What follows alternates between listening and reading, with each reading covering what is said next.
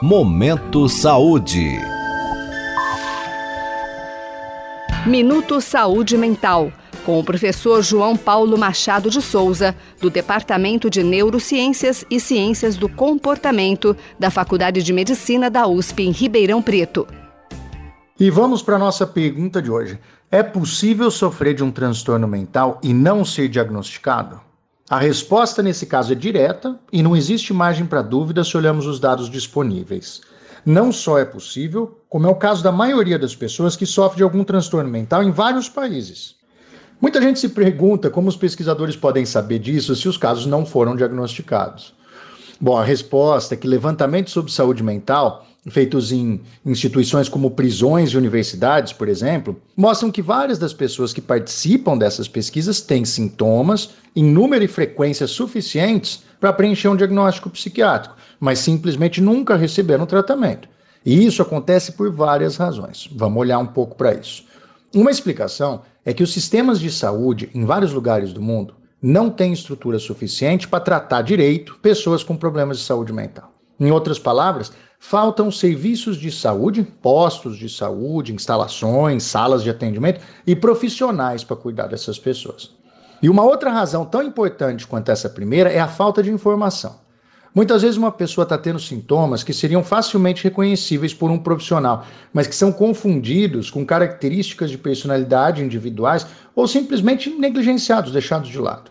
Por exemplo, uma pessoa que vive constantemente irritada e um tanto desanimada pode ser vista como chata ou difícil, quando na verdade está sofrendo de algum tipo de quadro depressivo que poderia ser tratado com sucesso. Outra barreira para que as pessoas busquem tratamento quando a saúde mental não vai bem é o estigma. Como nós já falamos aqui, estigma é a visão negativa sobre dificuldades de saúde mental na sociedade como um todo. Tanto a pessoa que está sofrendo como os outros em volta dela podem ver esses problemas como fraqueza de caráter, preguiça ou vitimização. E isso faz com que muitas pessoas optem por manter suas dificuldades em segredo ao invés de buscar ajuda. Conseguir identificar e tratar esses casos não é importante só para diminuir o sofrimento individual, embora isso já seja causa suficiente. Cada vez mais aparecem dados que mostram que esses problemas geram um custo enorme para a sociedade como um todo já que quem está sofrendo de um problema de saúde mental tende a ter queda na produtividade, faltar mais no trabalho, ter mais doenças físicas e condições piores para criar filhos e participar da vida em comunidade. Os principais caminhos para diminuirmos esse problema são fornecimento de informação de qualidade sobre saúde mental, que aumenta o reconhecimento dos sintomas e reduz o estigma, e o aumento do acesso das pessoas a serviços de saúde mental.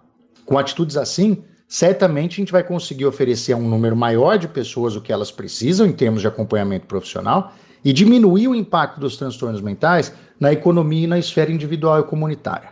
Tá bom? É isso por hoje. Boa saúde mental. Até a nossa próxima edição. Você pode participar deste boletim enviando suas dúvidas ou sugestões para o e-mail ouvinte@usp.br. Minuto Saúde Mental. Apresentação: Professor João Paulo Machado de Souza.